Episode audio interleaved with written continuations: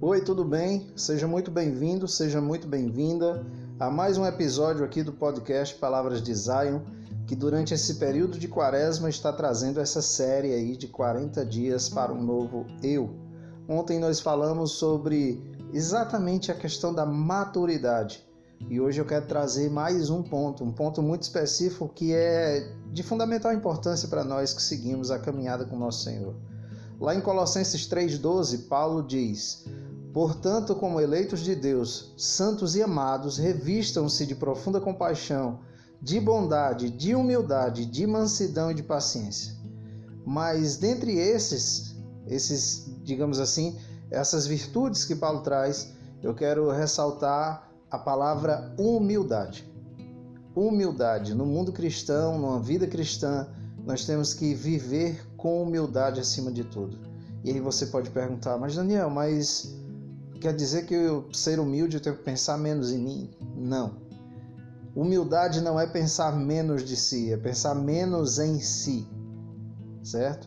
Esse pensamento hoje, ele é uma contracultura do mundo, onde cada pessoa, eu, você, todos nós somos estimulados a crescer, a conquistar espaço, a se estabelecer por nossas próprias forças, porém não é isso que Deus quer de nós. Não é isso que o Senhor ensina-nos. A humildade ela é uma característica de pessoas que estão vivendo com Jesus e vivendo o seu reino. E essas pessoas que são humildes, elas enxergam o outro, elas agem na direção de servir, elas agem na direção de abençoar, de cuidar do próximo.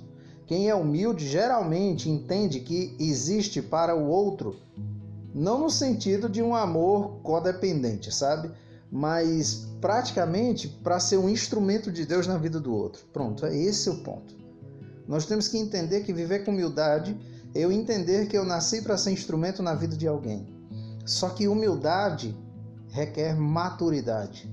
E maturidade, assim como eu disse ontem, não é uma idade avançada. Maturidade é você saber quem você é e para que você existe. É saber suas qualidades, seus defeitos, limites, viver bem com tudo isso. Quem é maduro na fé é humilde. E além de ser humilde, vive para servir.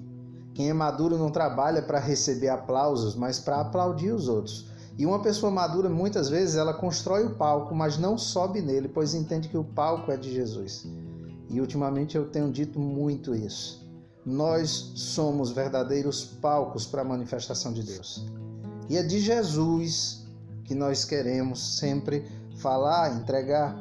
E para nós cabe a responsabilidade de servir, mas não só servir, de servir, de amar e de trabalhar para que as pessoas consigam e possam conhecê-los, através não só da nossa declaração verbal, mas das nossas ações.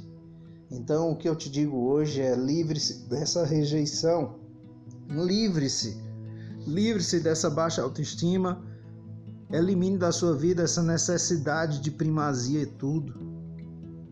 Deixa Jesus preencher teu coração.